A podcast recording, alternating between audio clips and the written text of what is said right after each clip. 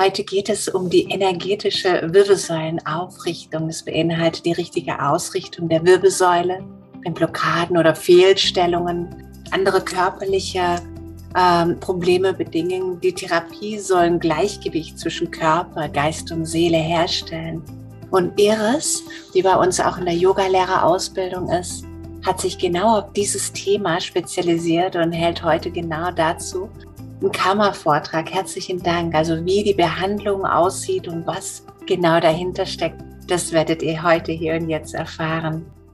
Herzlich willkommen. Dankeschön. Erstmal herzlich willkommen. Schön, dass ich den Vortrag halten darf. Ich muss ein bisschen vorher was dazu sagen. Und zwar, ähm, ich habe es getauft Reiki und energetische Wirbelsäulenbegradigung auf ganzheitlicher Ebene, weil allein diese Ausbildung für die energetische Wirbelsäulenbegradigung fast keinen Sinn macht, wenn man vorher nicht eine Reiki-Ausbildung gemacht hat. Weil man einfach auf dieser ähm, geistigen Ebene, also das ist ja so eine geistige Heilkunst und da ist es einfach immer gut, wenn man vorher schon ein bisschen mit dieser universellen Lebensenergie gearbeitet hat. Und das geht's da ganz viel. Und ähm, ein bisschen Bedenken gehabt, ob das für jeden sowas ist, weil ich habe schon zur Patricia gesagt, das ist halt sehr esoterisch, finde ich, aber die Patricia hat gemeint, Esoterik ist kein Schimpfwort und deswegen ist es schon in Ordnung.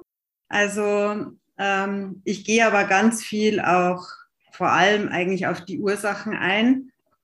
Und ich habe die Ausbildung zwar schon beendet, aber man braucht dann eine Einweihung.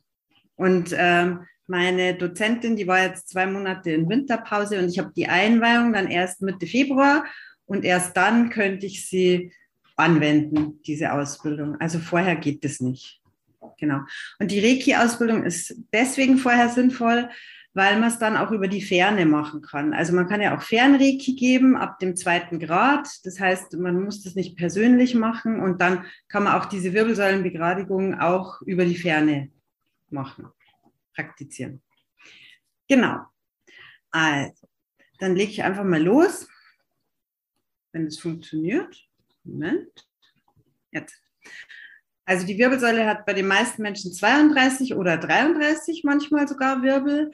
Und in diesen geistigen Heilkünsten heißt es auch, sie besteht aus Licht und Information und hat eine eigenständige Intelligenz.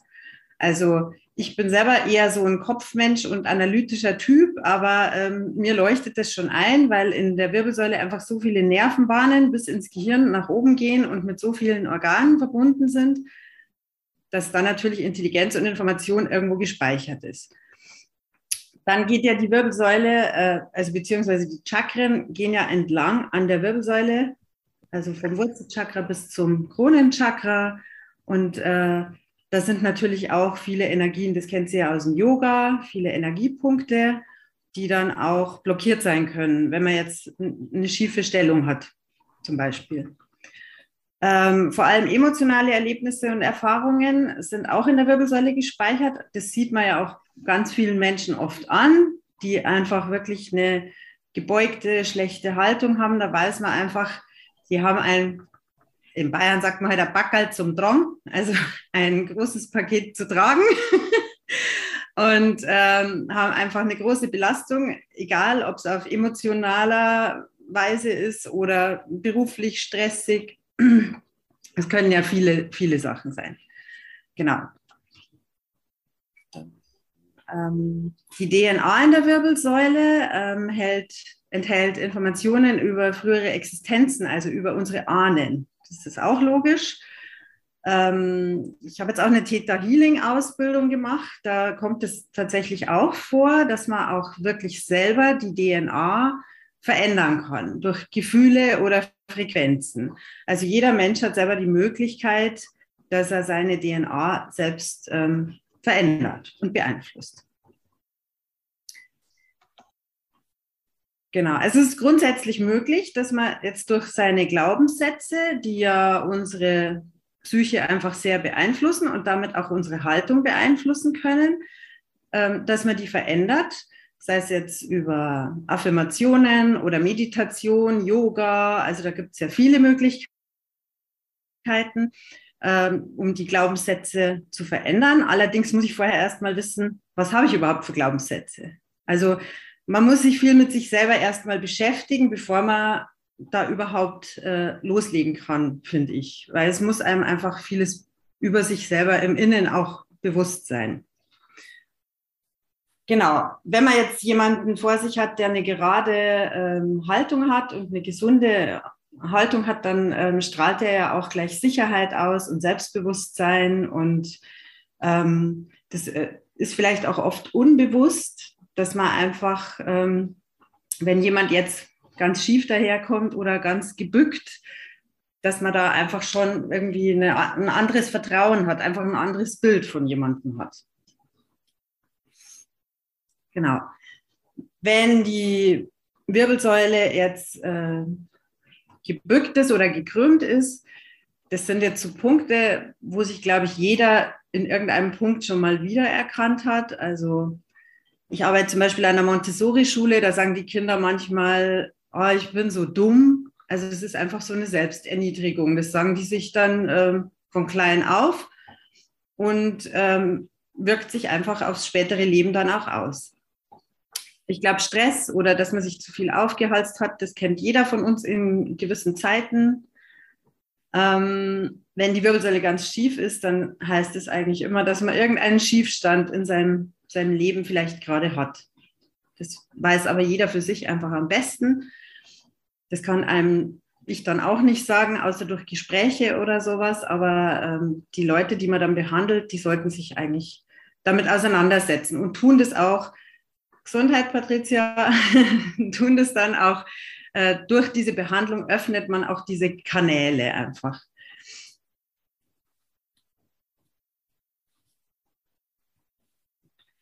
Jetzt hier einfach habe ich euch nur mal eine Grafik, Halswirbel, Brustwirbel und Lendenwirbelsäule. Ähm, das wisst ihr aber ja eigentlich alle. Und das sind jetzt diese drei häufigsten Fehlstellungen der Wirbelsäule, die wir haben. Das ist die Skoliose, also wo die Wirbelsäule einfach nochmal eine Kurve in die falsche Richtung macht. Dann der Rundrücken, das haben ganz viele von dieser permanenten Sitzhaltung und das Hohlkreuz. Und immer nicht vorwärts. Genau, einfach nochmal immer an die Chakren auch denken, finde ich immer ganz wichtig, weil damit arbeiten wir ja auch im Yoga und ich finde, da kann einem viel einfach einleuchten, weil ähm, wenn ich jetzt in meinem Wurzelchakra blockiert bin und ähm, kein Vertrauen habe und mich nicht erden kann, ähm, dann habe ich meistens auch tatsächlich Probleme an der Lendenwirbelsäule. Und da kann man einfach sich selber durchgehen mal, wenn einem irgendwas fehlt und überlegen, wo könnte ich jetzt eine Blockade haben. Ähm, das ist jetzt ziemlich klein geschrieben. Ich habe es leider nicht größer hingebracht. Das ist einfach, dass ihr mal seht, dass unsere Wirbelsäule immer einem anderen Organ, also uns, die einzelnen Wirbel, einfach jedem Wirbel kann man ein anderes Organ oder Körperteil zuordnen. Und ähm, also ich habe ja immer ganz heftige Bandscheibenvorfälle in der Lendenwirbelsäule und ich werde zum Beispiel wirklich, das allererste, was mich die Ärzte fragen, ist, ob ich zum Beispiel äh, Blasenprobleme habe, ob ich das Wasser noch halten kann, weil die Wirbelsäule so mit den Nerven der Blase auch verbunden ist, dass manche da inkontinent werden. Oder eine Freundin von mir hat ähm, immer Probleme am Halswirbel, die hat äh, ständig Migräne. Also das eine ergibt immer das andere. Also es, es gibt ganz oft einfach einen Zusammenhang zwischen den Wirbeln, wo die Probleme sind, und zwischen dem jeweiligen Organ. Oder bei mir ist es zum Beispiel auch so, wenn ich dann, äh, fällt mir auch immer wieder auf, also wenn dann meine Schmerzen in der Lendenwirbelsäule besser werden, dann kriege ich Knieschmerzen, weil ich einfach in dieser Fehlhaltung sehr lang gewesen bin, dann richte ich mich langsam wieder auf, wenn es besser wird und dann kommt das Knie nicht so schnell hinterher, dass ich mich jetzt wieder äh, normal bewegen möchte, so wie vorher. Also das hat sich ja eigentlich an meine Fehlhaltung gewöhnt. Das ist jetzt noch so eine Grafik, wo man sieht, ähm, was die Symptome dann sind in diesen jeweiligen Organen. Also eben Kopfschmerzen ist klar, wenn man am Atlas oder an der Halswirbelsäule was hat oder Migräne.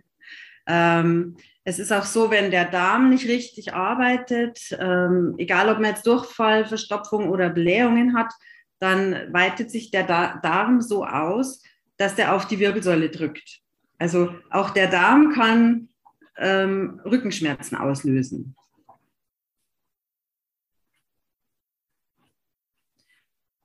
Die Wirbelsäule speichert, ist der Speicher unserer Seele und ist ganz wichtig einfach für die Grundlage von unserer Gesundheit. Und sie speichert natürlich auch Emotionen wie Ängste, Stress oder was wir einfach so erleben. Und äh, wenn wir das nicht loslassen, dann entstehen in der Wirbelsäule Blockaden, die dann weiter ausstrahlen. Also die muss man dann irgendwie lösen, zu lösen versuchen. Und wenn man das nicht schafft, dann verschiebt sich da hinten irgendwas und verdreht sich irgendwas und dadurch bekommt man dann, ähm, weil diese Nervenbahnen einfach so in unserem Körper verästelt sind und verzweigt sind, dadurch bekommt man dann einfach Probleme. Das sind jetzt so typische Folgen von einer Fehlstellung. Ich denke, da hat vielleicht auch jeder schon mal eine Erfahrung damit gemacht und das ist auch bei Kindern dann einfach so, ähm, die dann die kriegen dann die Diagnose ADHS oder ADS. Letzten Endes kann das aber von einer Fehlhaltung kommen. Aber wenn ich mit meinem Kind zum Arzt gehe, die, die Schulmediziner sind ja meistens jetzt keine ganzheitlichen Mediziner, behandeln dann natürlich äh, das Symptom, wegen dem ich komme, aber halt die Ursache oft nicht. Und deswegen dauern Behandlungen auch sehr lang, bis sich das Kind einfach selber vielleicht wieder entwickelt und einen ganz großen Sprung gemacht hat. Und ähm, ja, das kennt ja eigentlich jeder, denke ich, irgendwoher schon mal gehört oder selbst erlebt. Ähm, wobei ich jetzt das natürlich keinem Schulmediziner jetzt ähm, zum Vorwurf machen möchte oder sowas, weil ich meine, das sind keine Götter in Weiß, wie meine Oma immer gedacht hat. Äh, das sind auch nur Menschen und ähm, haben sich einfach spezialisiert auf irgendein Fachgebiet und können natürlich nicht immer alle Zusammenhänge wissen. Oh, jetzt hat es mir da was verschoben. Ja, Egal. Also ihr seht äh, hier noch so eine kleine Grafik. Es ist so, wenn die Wirbelsäule sich verschiebt oder schief ist, dann ähm, hat das zur Folge, dass ein Bein kürzer ist als das andere oft und dadurch liegt das ähm, in der Hüfte, dieses Hüftgelenk nicht mehr so gut in der Pfanne. Deswegen verschiebt es dann unser ganzes Gestell. Also das hat dann Auswirkungen auf äh, sämtliche Gelenke im Prinzip.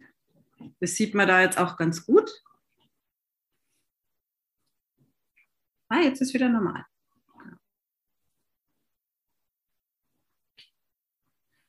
Wenn man diese geistige Aufrichtung dann gemacht hat, dann kann einfach das, diese Sachen auflösen, dann lernen die Kinder wieder leichter oder man selber auch ist wieder konzentrierter, man hat wieder mehr Lebensenergie, äh, man, man ist einfach wieder besser drauf.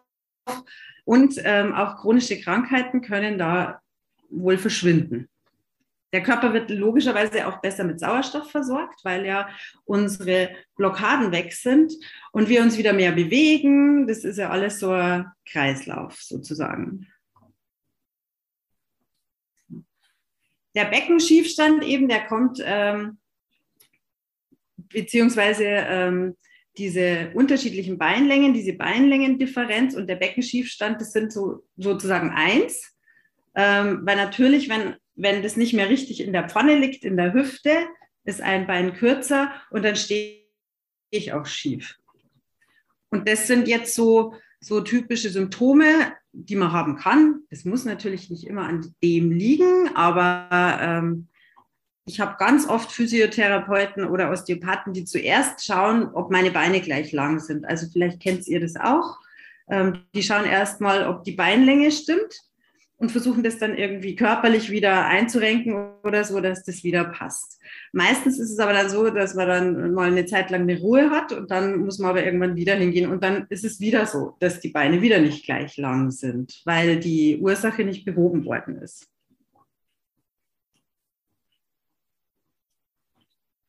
Das wiederum hat dann auch äh, Fußfehlstellungen zur Folge. Also wenn mein Becken schief ist, trete ich ganz anders auf, mit einer ganz anderen Kraft. Also das, der, die Füße werden ganz unterschiedlich stark belastet. Und ähm, ich kenne fast kein Kind, das nicht beim Orthopäden ist und nicht ähm, Einlagen tragen soll. Also das ist ja auch was ganz weit verbreitetes. Und ähm, ganz viele haben Platt, Knick, Spreizfuß, also alles zusammen. Ähm, bloß diese Einlage verschiebt jetzt nicht mein, mein Becken wieder. Also das bringt meine Beine oder meine, meine Differenz zu den Beinen ja nicht wieder in Ordnung. Also deswegen sind diese Einlagen, die müssen, müssen die Kinder ja oft jahrelang tragen.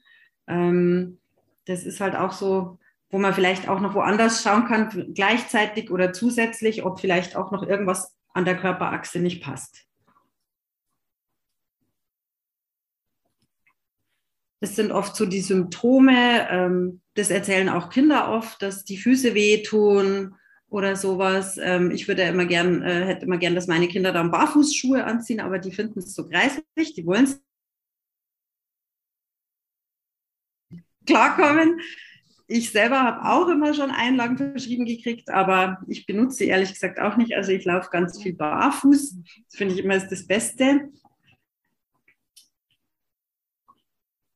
Das sind so diese, also gerade so, was, was glaube ich viele auch haben, das sind so diese nächtlichen Wadenkrämpfe, wo ja dann viele ähm, Magnesium nehmen oder so. Das ist ja auch gut. Also das Magnesium fördert das ja wieder, dass das weggeht. Aber letzten Endes muss ich ja dann immer wieder Magnesium nehmen. Also es verschwindet ja nicht, wenn ich das dann nicht mehr nehme.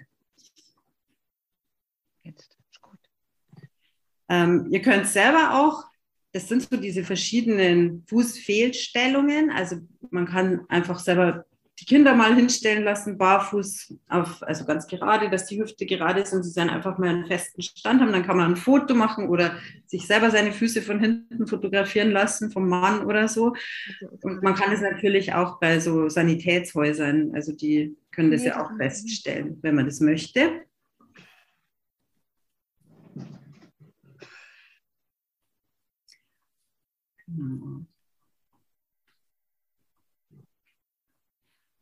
Bei der Beinlängendifferenz oder dem Beckenschiefstand, äh, das kann dann wieder einen Schulterschiefstand auch zur Folge haben. Das muss aber natürlich nicht immer sein. Also wenn man jetzt natürlich acht Stunden am, am Platz sitzt in der Arbeit und dann heimgeht und dann eigentlich nur noch auf die Couch fällt und sich auch nicht mehr bewegt, dann ist es natürlich auch nicht gut. Dann kann man auch einen, einen Schulterschiefstand haben. Also es ist jetzt nicht so, dass jetzt die Wirbelsäulenaufrichtung dann das Allheilmittel für alles und die Begründung für alles ist. Oder schwere Geburten oder sowas. Also auch vor allem ähm, diese, diese Schräglagen, also wenn man, wenn man einseitig trägt, ständig oder die Kinder oft einseitig, also die Mütter äh, mit den kleinen Kindern tragen ja meistens auf der Lieblingsseite ständig ihr Kind, da ist die ganze Hüfte, also das ganze Gestell ist im Endeffekt nicht mehr gerade und die ganze Belastung auch nicht. Genau. Und da wird halt auch immer Physiotherapie verschrieben und ich finde das auch immer total gut. Also, dass man das sollte man auch immer ausnutzen. Aber es ist halt auch wieder ähm, wenn man es nicht in den Griff kriegt, dann würde ich immer mal schauen, was könnte es denn sonst noch sein? Oder wenn es nach einem halben Jahr wieder da ist, dann kann es auch eine andere Ursache haben.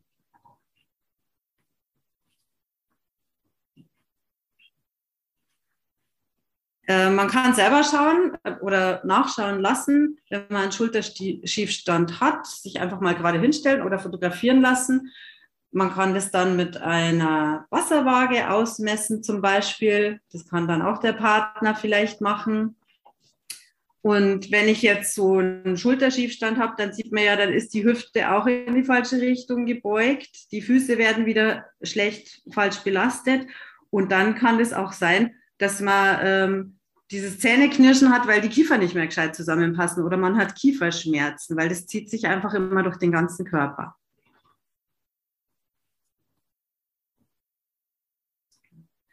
Dann die Ursache für einen Hexenschuss und Bandscheibenvorfall, das ist ja oft so Angespanntheit oder falsche Belastung. Und beim Bandscheibenvorfall finde ich es ganz interessant, da ist es, war, war vorher ein geistiger Vorfall.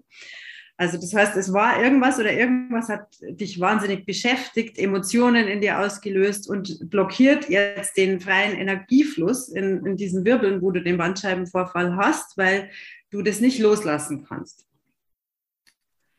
Oder Bandscheibenvorfälle sind ja auch ganz oft auch wegen Überlastung, also oft wegen psychischer Überlastung. Also Bandscheibenvorfälle haben ganz viel mit der Psyche zu tun. Und es ist immer ganz wichtig, weil der letzte Satz, den finde ich ganz wichtig, dass geistiges Training nicht die Vernunft im Alltag ersetzt. Damit ist einfach gemeint, dass man eben nicht erwarten kann, wenn man eine Wirbelsäulenbegradigung hat und dann eben sich kaum bewegt oder keinen Ausgleich zu seinem Job hat, dass dann immer alles sofort geheilt wird.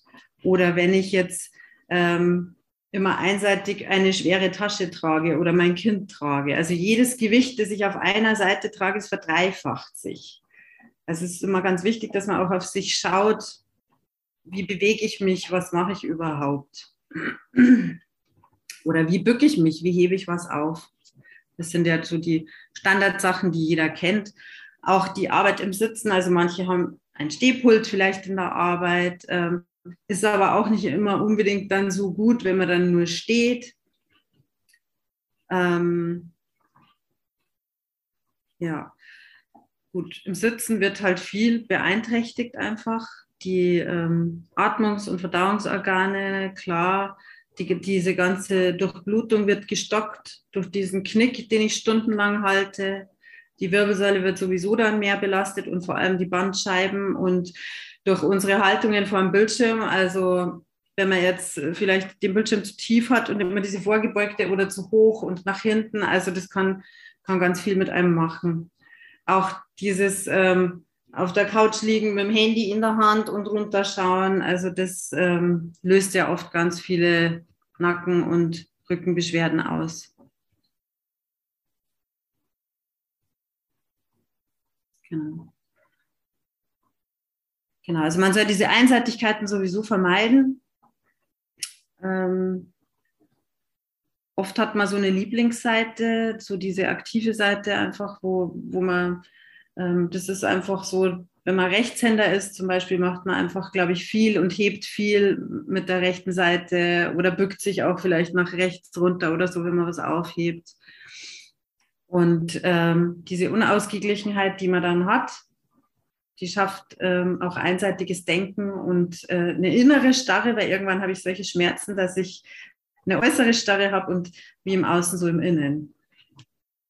Deswegen soll man auch immer darauf schauen, wie lebe ich eigentlich? Ganz wichtig und sich diese Auszeiten nehmen und sich das bewusst machen. Ja. Ähm, das finde ich ganz interessant. Ähm, ganz viele chronisch Erkrankte, also von 18 bis 29, die Spanne ist ja jetzt nicht ganz so lang, finde ich, ähm, sind schon knapp 21 Prozent der weiblichen Bevölkerung haben schon chronische Krankheiten. Und je älter man wird, umso schlimmer wird sozusagen. Und die Männer sind immer ein bisschen besser dran. Ich denke, bei den, bei den Frauen ist es einfach, weil wir so, so viel wollen auch und so viel machen und so viel tun. Also diese Kinder, Küche, Haushalt, Arbeit, das alles zusammen, glaube ich, das ähm, macht wahrscheinlich diesen bisschen höheren Prozentsatz vielleicht dann auch noch aus. Wenn man jetzt nicht so einen ganz emanzipierten Haushalt hat mit seinem Partner. genau. Genau, und jetzt kommen wir zur Wirbelsäulenbegradigung. Ähm, das, also ich hatte sie ja selber noch nicht. Ich habe sie dann erst Mitte Februar. Ich bin schon sehr gespannt, aber ich habe natürlich viel darüber gelesen und es ist wohl schon so, dass da eine große Wirksamkeit gibt, auch eben für chronische Krankheiten oder auch vor allem für die, für die Psyche, weil diese Rückkopplung oft verstopft ist zwischen den Nerven und den Kanälen, die ins Gehirn und in die Organe führen und diese Blockaden da gelöst werden können und dann kommt das alles wieder in einen Fluss. Es gibt ja auch diesen Vagusnerv, der, der sich ja komplett an der Wirbelsäule entlang schlängelt und ähm, der ist wohl auch ganz wichtig für die Botenstoffe, Hormone und so weiter. Also ich stelle es mir immer vor, wie, mit, wie wenn so ein Schlauch einfach abgeknickt ist und kein Wasser mehr richtig durchfließen kann. Und so ist es, wenn, wenn wir eine Blockade haben. wenn einfach irgendwas nicht mehr wirklich gut transportiert werden kann, dahin, wo es hingehört. Genau. Und dieser freie Fluss, den setzt man wieder in Gang durch diese Begradigung, durch diese energetische Wirbelsäulenbegradigung. Und das ähm, heilt jetzt nicht knack, knack die Wirbelsäule, sondern es werden unsere Selbstheilungskräfte wieder aktiviert. Ähm, Gerade bei seelischen Problemen auch. Oder wenn man sich nicht in seiner Mitte fühlt, kann man das ausgleichen. Man muss jemanden nicht mal berühren bei dieser Behandlung. Hm, diese Energiekörper, genau die Chakren, die Energiekörper und der physische Körper, die verbinden sich wieder besser miteinander. Und man bekommt wieder mehr Ordnung in diese Abläufe. Und da geht es ganz viel eben um diese universelle Lebensenergie, ähm, die man eben, wenn man, wenn man eine Reiki-Ausbildung gemacht hat, ähm, kann man einfach viel besser damit arbeiten. Also das heißt, das ist nicht meine Energie, die ich aus mir ziehe, sondern die ziehe ich wirklich aus dem Universum, so wenn man es so sagen möchte. Also das heißt, wenn ich jetzt eine Behandlung von zwei Stunden habe, bin ich deswegen nicht total fertig und erschöpft. Also vor Tausenden von Jahren haben sie das ja schon praktiziert, dieses Handauflegen, haben das aber oft versucht mit ihrer eigenen Energie zu ausstrahlen zu lassen durch ihre Hände. Und beim Reiki ist es nicht so. Ähm, da kann man die, die Energie eben durch das Kronenchakra oder durch das Wurzelchakra aus dem Universum sozusagen ziehen und kann sie dann weitergeben.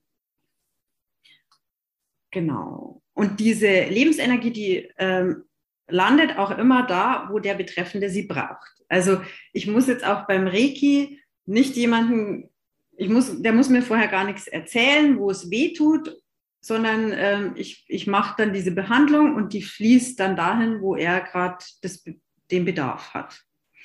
Und ähm, ja, genau, es ist einfach, wenn, wenn wir irgendwo eingreifen, was nicht natürlich ist, dann reagiert die Erde, dann reagiert die Welt oder die Menschen und ähm, da herrschen immer Ungleichgewichte. Und mit, mit dieser Wirbelsäulenbegradigung versucht man wieder ein Gleichgewicht zwischen Körper und Seele herzustellen. Genau, also so steht es nochmal, dass die Selbstheilungskräfte aktiviert werden.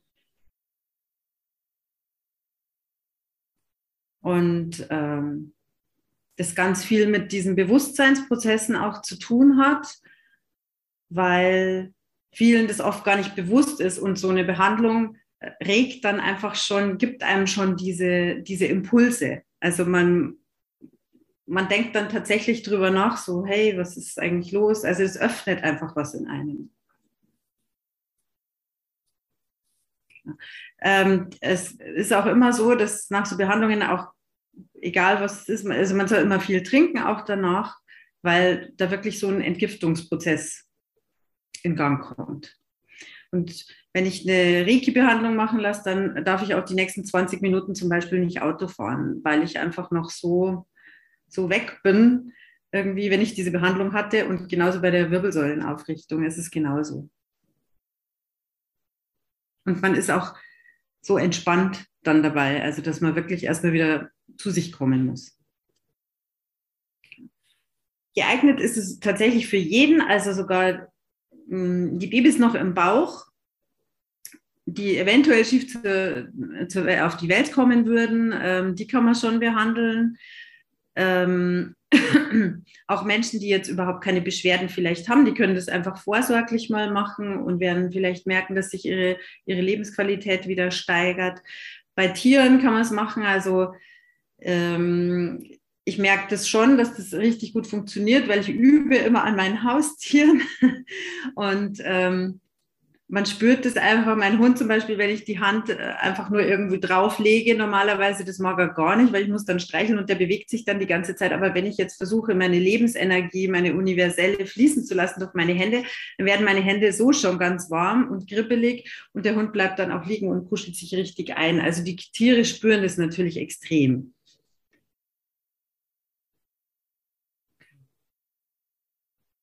Ja, Deutschland hat Rücken und Sitzen ist das neue Rauchen.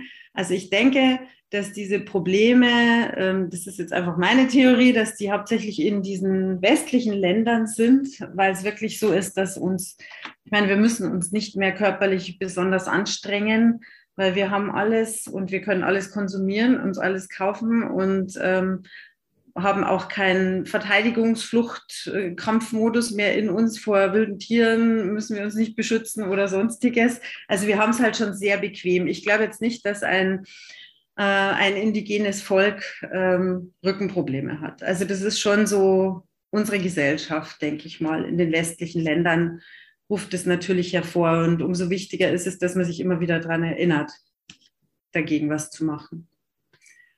Genau. Genau, was passiert? Also die Heilung, man, man, kann, man kann das nie genau sagen, wie, wie die Person darauf reagiert. Manche haben sogar eine Erstverschlimmerung. Ähm, da kann es wirklich tatsächlich erstmal schlimmer werden. Und ähm, aber es, es ist so durch diese Lebensenergie, dass sie wirklich immer dahin fließt, wo du sie gerade brauchst. Und ähm, wenn ich jetzt Reiki praktiziere und jemand hat einen leichten Schnupfen, dann kann es sein, dass die erst einmal richtig erkältet wird, weil durch diesen Entgiftungsprozess das auch in Gang gesetzt wird, durch diese Energien, die wieder fließen. Ähm, es ist auch nicht gesagt, dass man nur eine Behandlung braucht. Also es kann schon sein, gerade bei chronischen Sachen, dass man öfter mal so eine Behandlung machen sollte. Und es ist immer ganz wichtig, dass ähm, der Klient oder Patient auch ganz viel in der Eigenverantwortung steht. Also wenn ich jetzt jemanden habe, der nur Fastfood isst und ähm, sich nicht bewegen will, dann kann ich natürlich keine Wunder bewirken. Aber das ist ja immer so. Also wenn ich aber ganzheitlich an so eine Geschichte rangehen will, dann muss ich natürlich auch was verändern, weil es war ja ein langer Prozess, bis sowas entstanden ist, über Jahre vielleicht. Und dann wird es auch eine Zeit lang dauern, dass ich mich wieder umstelle und anders lebe. Aber der erste Impuls kann durch diese Wirbelsäulenbegradigung gegeben werden. Vielen wird dann erstmal bewusst, was, was überhaupt Sache ist in ihrem Leben. Genau. Und ähm, ja, man sollte auch viel bewusster durchs Leben gehen. Also ich habe jetzt als Beispiel mit dem Fernseher, wenn ich, wenn ich seppe und ich bleibe irgendwo hängen äh, bei irgendeinem Thema, was ich noch nie gehört habe und mich interessiert das plötzlich voll oder ich, ich gehe in die Buchhandlung und auf einmal sehe ich ein Buch, wo ich mich vorher noch nie damit befasst habe. Das können alles so Impulse von außen einfach sein, die man aufgreifen kann und nutzen kann für sich. Vielleicht sind es dann Themen, die man wirklich gerade braucht und oft schaltet sich der Kopf ein und sagt, ah, nee, das ist ja gar nicht dein Ding oder gar nicht dein Thema, aber vielleicht sollte man ein bisschen offener oder mit offeneren Augen durchs Leben gehen. Genau. Das war's jetzt erstmal. Und ich wollte euch noch kurz erzählen, wie so eine ähm, Behandlung abläuft. Ähm, das ist so, es gibt schon ein kurzes Vorgespräch, kann man machen, wenn man es von Face to Face macht und einfach nur ein bisschen was erzählen lassen. Und dann legt sich der Klient einfach auf, in, in Bauchlage und man versucht dann, also es dauert schon 40 Minuten, eine halbe Stunde bis 40 Minuten, man versucht dann wirklich diese Energie zu sich zu rufen, diese universelle Lebensenergie und, und geht mit, mit der Vorstellung, also man visualisiert es dann durch die man visualisiert ja sowieso alles in seinem Leben, egal an was ich denke, visualisiere ich das und ich visualisiere dann dieses so eine Lichtkugel aus der aus der universellen Lebensenergie und ähm, bringe dann diese Lichtkugel oben an, im Nackenbereich zuerst auf und halte sie da erstmal und dann versuche ich dieses Licht die Wirbelsäule entlang weiter zu streichen nach unten und mache das einfach so lange und verharre immer so lange, solange ich da spüre, also man spürt es dann auch, da ist irgendwas, da ist irgendein Knoten. Und das macht man einfach so lange, bis, bis man selber das Gespür hat oder das Gefühl hat, ähm, jetzt ist gut. Und diese Beinlängendifferenz messe ich am Anfang aus. Also das kann ich auch mit der Wasserwaage machen. Also der Klient legt sich auf den Rücken. Das kann auch genauso euer Partner machen. Und man schaut, äh, zieht die Zehen zum Gesicht und ähm, dann legt man eine Wasserwaage hin und schaut, es sind oft nur wenige Millimeter. Und dann kann man einen Strich machen an dem längeren Fuß mit einem Etting oder so und dann sieht man, wie viel eigentlich fehlt. Manchmal ist es gar nicht viel, aber das hat eine große Wirkung. Genau. Und ja, Jetzt habe ich über eine halbe Stunde geredet, es fällt mir auch nichts mehr ein. Ich hoffe, ich habe euch nicht total platt gemacht. Und ich hoffe, ich habe euch irgendwas äh, mitgeben können, Impulse für euch selbst. Ja, das war ja, ja unglaublich viel. Also wirklich, du hast ja wirklich über äh, Reiki und eben diese energetische Wirbelsäulenaufrichtung, ähm, wie die Wirbelsäule aufgebaut ist, dieser Zusammenhang von der Wirbelsäule, den Chakren, DNA hast du mit einfließen lassen und dass die Wirbelsäule auch ein Speicher der Seele ist. Also es ist ja wirklich ganz, ganz viele spannende Impulse, auch wie das genau stattfindet. Vielen herzlichen Dank dafür. Ich kann mir vorstellen, dass einige hier auch die eine oder andere Frage an dich haben. Ähm, zum Beispiel, ja, du sagtest schon, das dauert so eine Dreiviertelstunde in der Regel. Was, was kann man denn ähm, rechnen? Was sind es denn für Menschen, die das machen? Sind es dann auch Physiotherapeuten oder kann, da, kann das jeder? Und ähm, auch was, was sowas kosten würde. Würde sowas auch mit der Krankenkasse laufen oder ähm, eher ist es ein privates? Das, das fällt mir jetzt spontan ein. Also diese Ausbildung, die kann im Prinzip jeder machen, aber ich würde niemandem empfehlen, nur diese eine Ausbildung zu machen.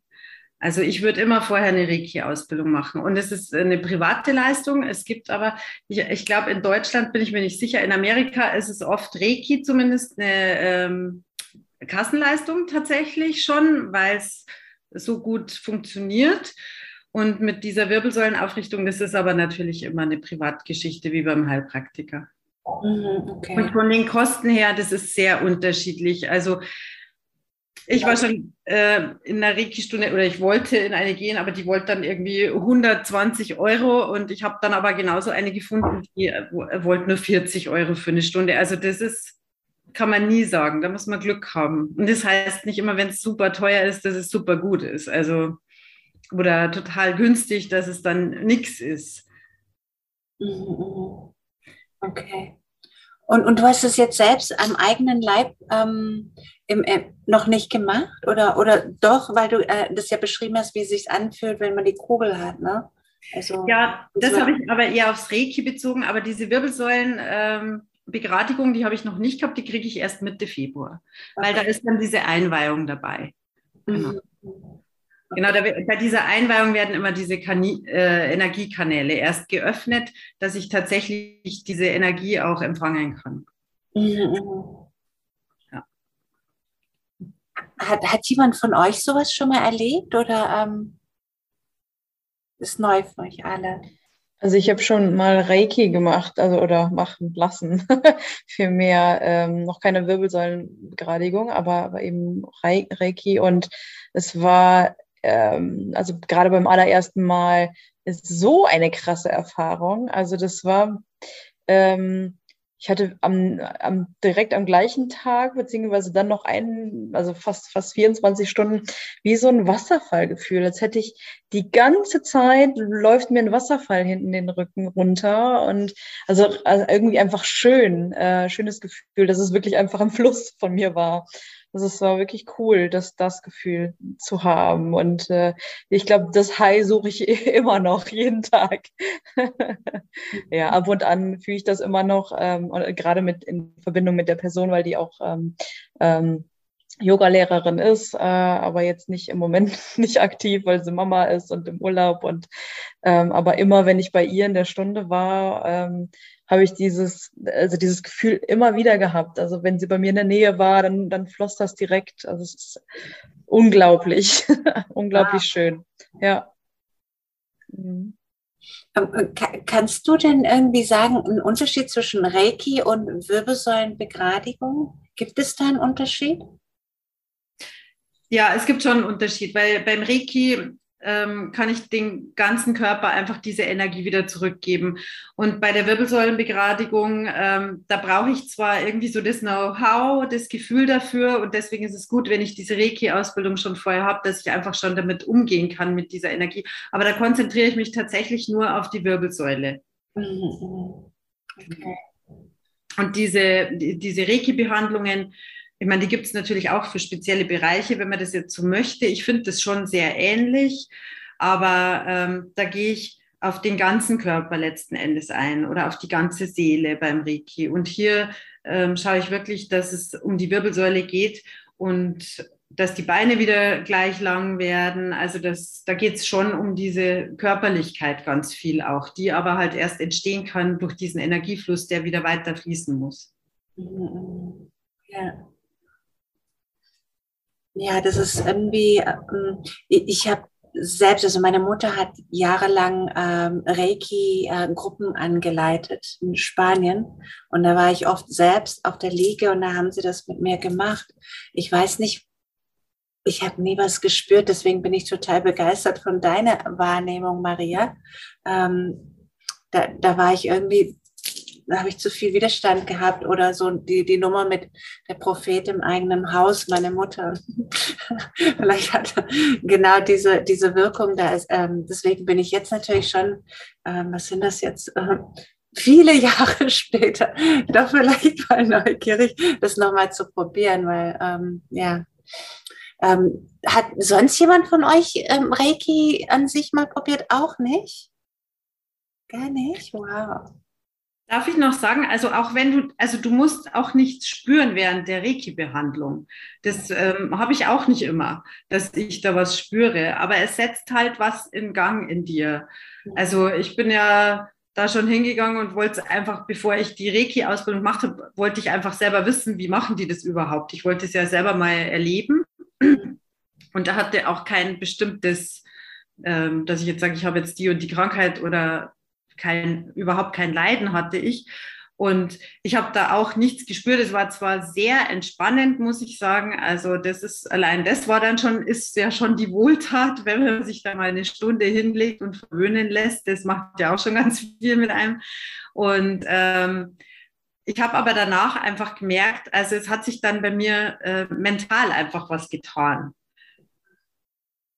Man muss nicht äh, spüren, oh, ich, ich spüre jetzt hier Energie fließen oder so in meinen Körper. Das spürt man vielleicht nicht. Aber wenn man die nächsten Tage aufpasst und äh, ein bisschen sensibel ist, dann merkt man vielleicht, dass man über Dinge äh, nachdenkt, über die man vorher nicht nachgedacht hat. Oder dass, dass man einfach Sachen sieht, die einem vorher gar nicht bewusst waren. Also da verändert sich dann schon was.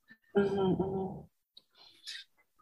Ja, ich, ich habe da ähm, eine Frage hat sich bei mir äh, gestellt und zwar, du sagtest, wenn man auf einer Seite mehr Gewicht hat, dann verdreifacht sich das ähm, Gewicht. Das war, ähm, ich, ich habe jetzt, ja genau, kannst du das nochmal genauer erklären?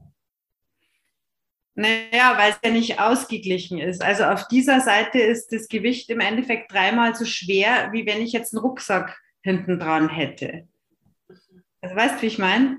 Weil es ist ja dann nur auf dieser einen Seite und es zieht mich ja dann auch runter. Also es ist viel schwerer, wenn ich es auf einer Seite trage, wie bei einer Waage.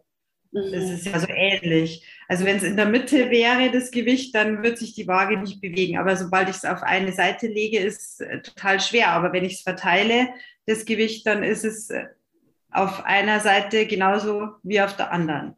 Also ich habe zum Beispiel immer einen Rucksack jetzt ähm, und keine so schwere Arbeitstasche mehr dabei. Weil ich merke aber auch, mir tut das total gut. Mhm. Mich nervt es zum Beispiel schon, wenn ich aus dem Auto aussteige und dann schwinge ich ihn mir erst nur auf eine Schulter und gehe los. Also da merke ich schon, mich zieht es schon runter. Ähm, ich brauche dann wirklich die zwei Gurte. In der Arbeit meinst du, verarschen sie mich immer und sagen, ich bin auf Wandertag oder sowas. Aber das ist mir egal, weil das, man spürt das einfach. Das ist viel besser, wenn man sowas hat. Dann hat man noch eine Brustkorböffnung, ne? Ja. Ja, ja, schön. Ähm, sind denn ähm, jemand anders irgendwelche Fragen ähm, aufgekommen? Wir haben ja auch hier den Michael, Physiotherapeut. Ähm, das wäre doch eigentlich eine gute Geschichte, oder?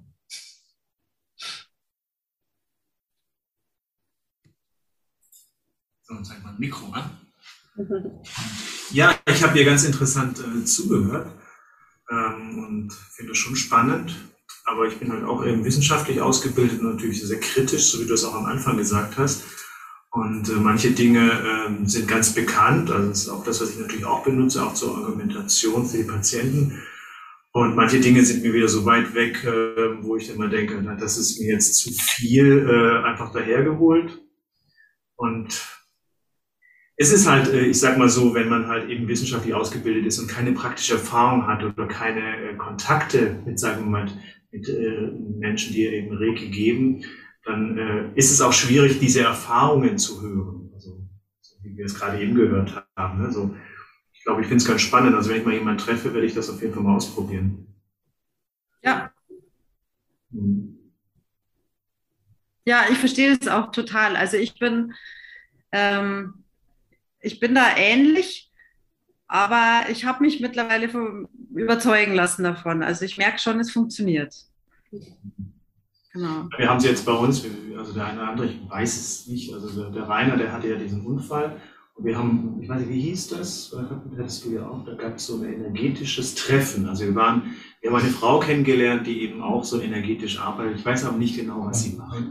Sie hat jedenfalls davon erfahren, dass, dass eben dieser Unfall da war und hat dann so einen abendlichen Termin äh, vereinbart, wo alle Menschen sich nur geistig mit dem Rainer verbinden. Und ich habe dabei kraniosakrale Therapie gemacht, was ja ein Stück auch in diese Richtung geht. Also auch hier ist Energetik mit im Spiel, aber eben noch wissenschaftlich erklärbar. Mhm.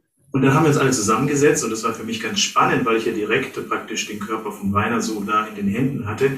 Und ich hatte also noch nie in der Therapie also so, ähm, ja, so ein energetisches Gefühl wie in diesem Tag. Also von daher, wir sind da, glaube ich, teilweise sehr blockiert auch, um, um das so richtig anzunehmen.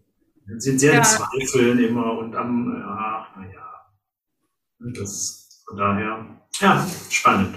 Also, ja, ich hatte auch schon, das war ja auch mein Bedenken, Patricia, wo ich meine, es ist zu esoterisch. Es ist auch nicht jedermanns Sache. Also klar. Ähm, ja, ja. Es schadet nicht, wenn man das immer wieder in die Welt zurückbringt. Also ist es ja auch so, wir sind ja auch viel zu Kopf gesteuert. Also das merke ich ja auch. Also es ist ja einfach so, dass wir auch viel zu viel dann denken, naja, jetzt habe ich doch das schon gemacht, jetzt habe ich das als Physiotherapeut doch begradigt mit ihm und er macht das immer noch nicht. Und mir ist, ich habe das ganz oft im Kopf eben auch, ja, dass du so gebuckelt durch die Welt läufst, das sehe ich dir auch schon im Gesicht an und das sehe ich, höre ich schon, wenn du redest und äh, das, das kann nur dadurch, dass ich dir das jetzt hier empfehle und du mit mir gemeinsam die Übung machst, wahrscheinlich ist das nicht der Erfolg, den du dir versprichst, solange du nicht andere Dinge angehst. Mhm. Das hast du ja auch gesagt. Das ja. geht eigentlich in die Richtung. Also gerade ins Reiki und in die Wirbelsäulenbegradigung kommen oft Leute, die auch tatsächlich austherapiert sind, also die schon alles ausprobiert haben und die dann sagen, ja, jetzt ist das auch wurscht, jetzt probiere ich das auch noch aus. Also das ist auch so, dass das, ja, das Vertrauen ist halt doch mehr in, in diese wissenschaftlichen Sachen noch, aber wenn dann nichts mehr geht, dann öffnet man sich erstmal für was, für was anderes. Ich würde auch ganz ja. kurz ähm, nochmal was dazu beitragen wollen, weil ich, also ich bin gelernte BWLerin und äh, arbeite in der Pharma jetzt. Also ich bin auch so vom, vom Hintergrund so ein bisschen wissenschaftlicher, sage ich mal. Ähm, und ich glaube aber schon an diese energetische oder eine, die Grundenergie, also die, ich meine, die wir alle verstreuen und, und haben und ausstrahlen. Und es gibt auch noch einen anderen Wissenschaftler, einen Amerikaner, Dr. Joe Dispenza, falls dem irgendwer was sagt. Und der ist Neurowissenschaftler und der hat äh, und untersucht immer noch sehr stark ähm, einfach die, die Kunst der Meditation und Einflussnahme dann auf den Körper. Und der macht das eben auf diese ähm, äh, Neurowissenschaft. Und der, der sieht wirklich vorher, was im Gehirn passiert, der sieht nachher, was im Gehirn passiert. Und dass auch Menschen nur in, in dieser Community durch Meditation teilweise äh, Krebs geheilt haben oder, oder sonstige Unstimmigkeiten im Körper geheilt haben, wie du auch sagtest, ihre DNA-Veränderungen vorgenommen haben. Ähm, teilweise auch nicht mal ähm, sie für sich, sondern auch Gruppen die nur für andere gebetet haben, also oder meditiert haben, ähm, wie auch immer man das nennen möchte, und sich nur durch diese, diese Konzentration kontinuierlich äh, andere Menschen heilen konnten durch diese Energie. Also es ist sehr, sehr viel, sehr, sehr interessant ähm, und vor allen Dingen wissenschaftlich belegt. Also das ist so, wo ich dann auch immer mal wieder so, okay, kritisch hinterfragen muss. Und das ist das super Interessante einfach. Also ich habe ja den, den Joe Dispenza, äh, ich bin auch Meditationslehrer und ich kenne den Joe Dispenza ganz gut, habe ihn auch lange verfolgt und äh, bin natürlich deswegen ihm, habe ich ihm gefolgt, weil er eben das wissenschaftlich macht und da auch ganz viele wissenschaftliche Wahrheiten dahinter stecken. Und wenn wir über die DNA sprechen, dann sprechen wir halt über die Epigenetik. Wir sprechen nicht über nur Genetik, sondern und die Epigenetik, das wissen wir eben, das sind die, die Möglichkeiten, dass wir in unserem Leben unsere DNA an und teilweise abschalten können, wobei teilweise dadurch eben auch zum Beispiel äh, Krankheiten erklärt werden oder auch Spontanheiten erklärt werden. Und das ist auch wieder erklärbar und auch die, die Meditation mit den ähm, Veränderungen im Gehirn, also das ist auch klar und verständlich, das ist logisch wissenschaftlich nachvollziehbar. Wenn Joe Dispenza allerdings dann auch anfängt, diese energetischen Sachen zu machen, da frage ich mich oder habe ich mich dann so gefragt, was passiert hier eigentlich? Was passiert in diesem Moment, ähm, wenn wir nicht mehr wissenschaftlich zugreifen können auf die Erklärung? Also was macht diese Gruppe mit einem Menschen, wenn er da am Boden liegt und mehrere ins Strom stehen und ihre Energien und ihre Konzentration auf ihn bringen? Was passiert dann? Und dann geht's ja wieder, glaube ich, in die Reiki-Geschichte. Dann geht's einfach um Energien, wo wir keinen Zugriff haben, kein Erklärungsmodell. Aber Joe Dispenza ist schon spannend. Verstehe ich gut. Es, ich ich habe irgendwie ähm, bei ihm beobachten können, dass er sehr extrem mit der Atmung arbeitet in dem Herzraum. Und ich glaube, dass da eine ganze Menge passiert, allein durch das und dann mit dieser Absicht. Aber diese, diese Atmung und dieses lange in der Atemfülle bleiben, da passiert im Herzchakra doch eine ganze Menge. Das mhm. ist ja so, so vergleichbar wie, wow, frisch verliebt, ein, ein kleines Baby im Arm. Und wenn du mit dieser Energie irgendeine Absicht aussendest, ich glaube, da explodiert alles. Und ich glaube, das ist das, worauf alles passiert, was er macht. Ich glaube, das ist Pranayama. Pranayama und Sankalpa noch zu Beginn. Aber was passiert da genau? Ähm, ganz klar. Ja, das ist ja vom Herzen vielleicht genau, da sind wir wieder in dieser Energie, was, die Iris ähm, so angesprochen hat. Und ich glaube auch ziemlich nah bei der Energie, mit der du arbeitest, mit der Kraniosakralenergie, wo du vom Schädel, Nervensystem, ähm, ja da auch ähm, die Zentralachse, die Energie ähm, der Wirbelsäule Machst du was anderes? Ich glaube, du machst das Gleiche. Genau, genau.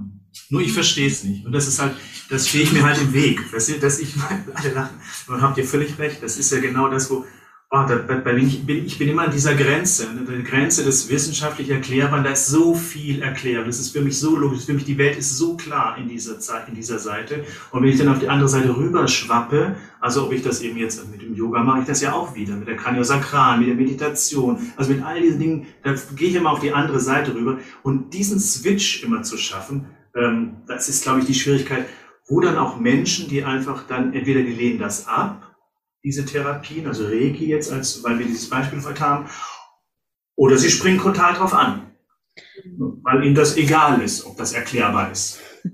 Aber wäre das nicht mit atomarer Energie einfach erklärbar? Also ich meine, es ist ja auch bewiesen, dass wenn alle Nationen oder, oder viele Nationen sehr negativ denken, dass ja dann auch die ähm, ähm, Naturgewalten sich negativ verändern und genauso eben positiv. Und das wäre ja dann auch eben, wenn, wenn eine Iris kommt und sagt, ich, ich ähm, entblockiere jetzt hier diese Wirbelsäule und das ist meine Vision und ähm, das stelle ich mir jetzt hier so vor. Das ist ja dann diese atomare Freisetzung. Also wir, wir sind ja Atome, das ist ja, was wir alle sind. Und ähm, oder woraus einfach alles ist. Und da äh, kann ich mir das ganz gut vorstellen, dass das einfach, dass diese Atome angezogen werden und dann diese Energie zu. Ich habe für, für mich habe ich, hab ich irgendwann einfach das Erklärungsmodell genommen, einfach der Information. Also ich hm. gebe einfach eine Information. Und wenn ich eine Information gebe, egal wahrscheinlich auf welcher Ebene, dann reagiert etwas. Und wenn ich auf dieser atomaren Ebene bin, dann stelle ich mir, dann gehen wir ja in Schwingungen. Und wenn ich mir mhm. jetzt eine Information vorstelle und eine, was ist denn Information? Und dann ist es immer auch irgendwas Energetisches. Und dann kann ich da wieder switchen. Also dann kann, kann ich es plötzlich erklären. Aber es ist rein wissenschaftlich erklärt wieder. Mhm. Und ja, wahrscheinlich ist dann, ist es so fein, energetisch, und doch wieder so komplex, dass wir es eben doch nicht greifen und messen können. Und damit ja, ist es wieder so eine, ja, wie soll ich es jetzt wieder sagen, so, ich muss auch dran glauben. Und was ist das denn jetzt wieder? Auch wieder eine Information. Ja, da, da fange ich dann an zu schwimmen, merke ich, schwierig. Also ich, ich, ich habe diesen Übergang sehr schön gefunden, Iris, den du da hattest, wo die Wirbelsäule und ähm, diese Zugänge ähm, über die Basalganglien zu den jeweiligen Organen und äh, in dem Sinne aber auch wieder diesen Übergang zu den Chakren. Und ich finde, da sind wir. Das ist ja sozusagen die östliche Welt ähm, hat den Fokus auf die Chakren, aber die westliche Wissenschaft nennt es Nervensystem, ist aber doch irgendwie das Gleiche, nur anders genannt von der Funktion, von der Arbeit. Und ähm, dann ist eben so das, was wir als spirituelle ähm, Energie, daran glaube ich, daran glaube ich nicht, ist, glaube ich, dann in dem Sinne, wie du sagst, die Information, die über das Nervensystem transportiert wird. Dann ist es nicht spirituell, sondern rein wissenschaftlich. Ja, genau. Oder auch wenn wir, wenn wir nur die Synapsen nehmen und dann die, die Übergänge, also alleine wenn ich jetzt einem Muskel die Information gebe, er soll sich bewegen, ist es eine reine energetische Information, die ich da gebe. Genau, die Afferenzen und Efferenzen sind ja auch nicht spirituell. Genau. Ja, sehr spannend bleibt es. ja, absolut.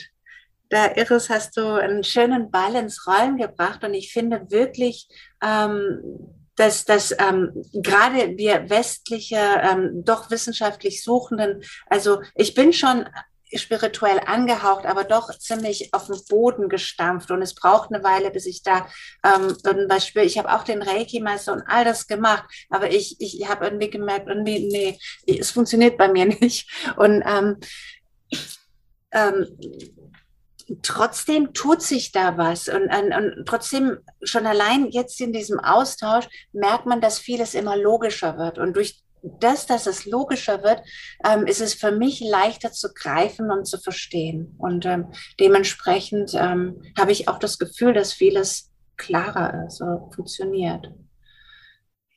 Also ich war sehr misstrauisch und habe ähm, vor, vor der Ausbildung auch ähm, mich mit, mit jemandem unterhalten, die, die, das schon gemacht hat und habe gesagt, ja, aber das kann man ja wissenschaftlich alles gar nicht erklären und das ist ja gar nicht belegt. Und die hat dann zu mir gesagt, na und das ist Liebe auch nicht.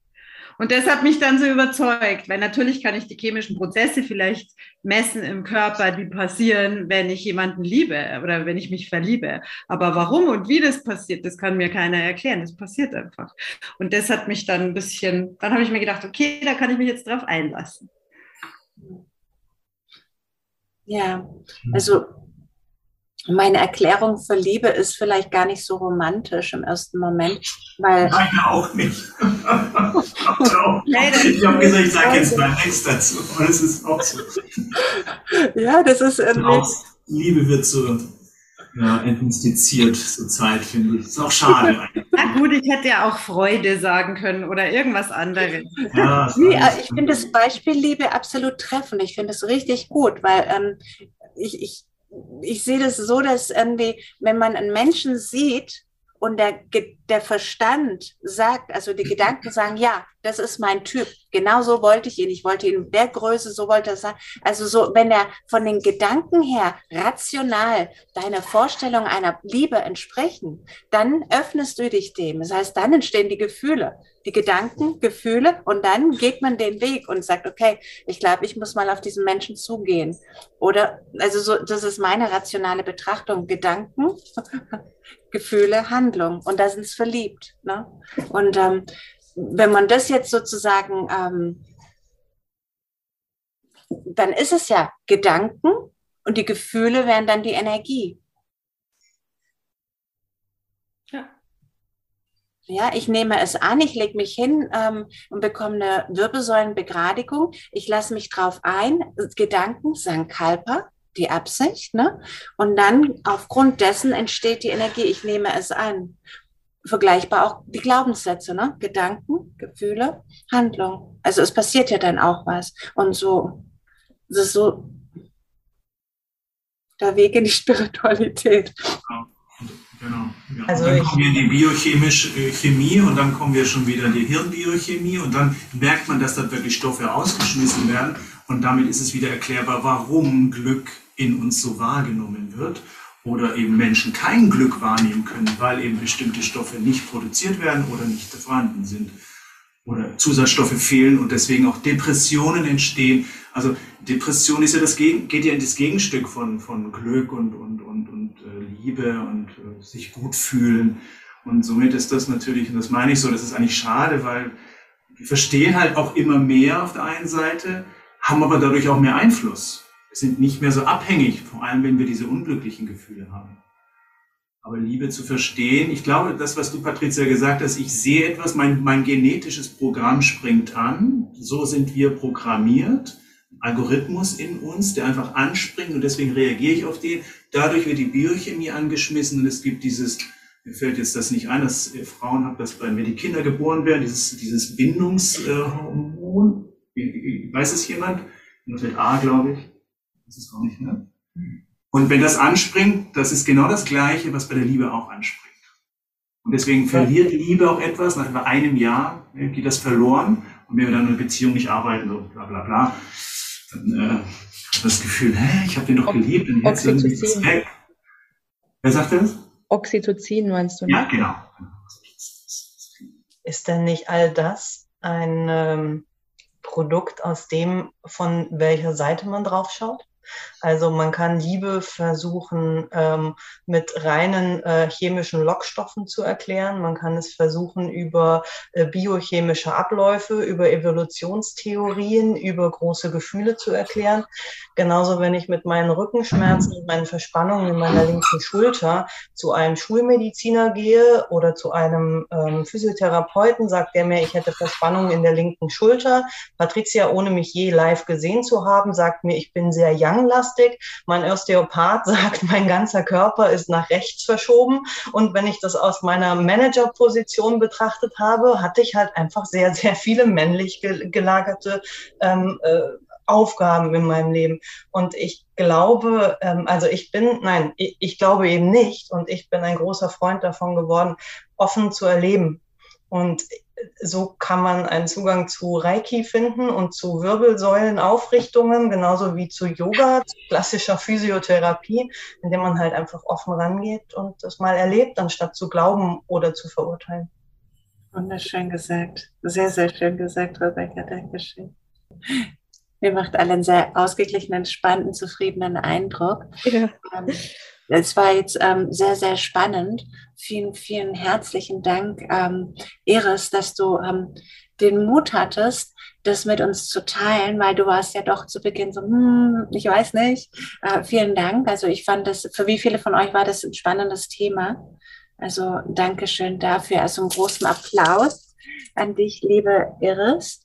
Und auch Dankeschön an euch für eure Beiträge, eure Impulse, eure Perspektiven auf die Dinge. Denn genau das macht das Ganze nochmal richtig spannend, ähm, die Fragen und alles, was da einfließt. Ich danke euch auch fürs Zuhören.